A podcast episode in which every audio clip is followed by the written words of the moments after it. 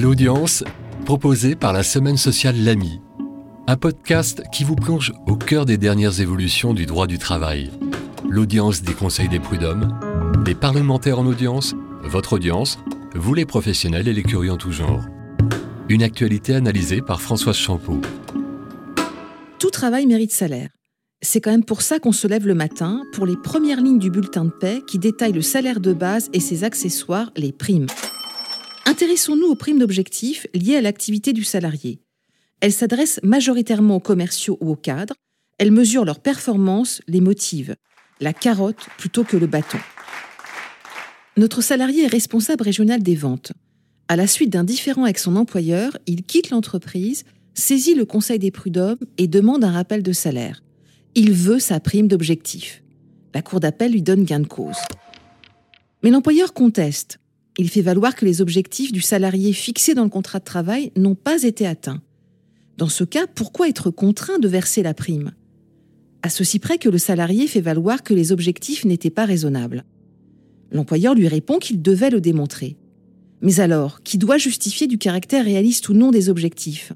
L'employeur ou le salarié? La réponse de la Cour de cassation est sans équivoque. C'est à l'employeur qu'il revient de démontrer que les objectifs ne sont pas raisonnables. Il détient en effet l'ensemble des données utiles à cette vérification.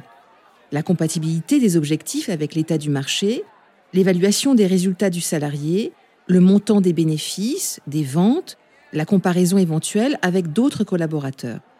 Si les objectifs ne sont pas réalistes et qu'ils n'ont pas été atteints, l'employeur devra verser la prime.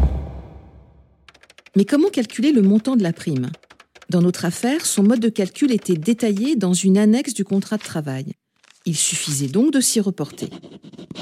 Le problème venait du fait que les termes du contrat étaient particulièrement ambigus. Dans cette hypothèse, le juge doit faire œuvre d'interprétation et fixer lui-même le montant de la rémunération variable. De quoi se mêle-t-il, me direz-vous? Mais c'est la règle.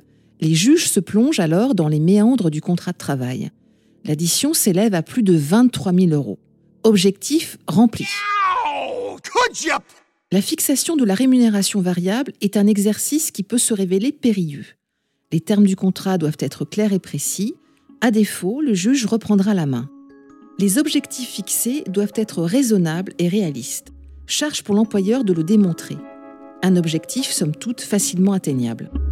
Retrouvez l'ensemble de nos analyses dans la semaine sociale L'Ami sur liaisonsociale.fr.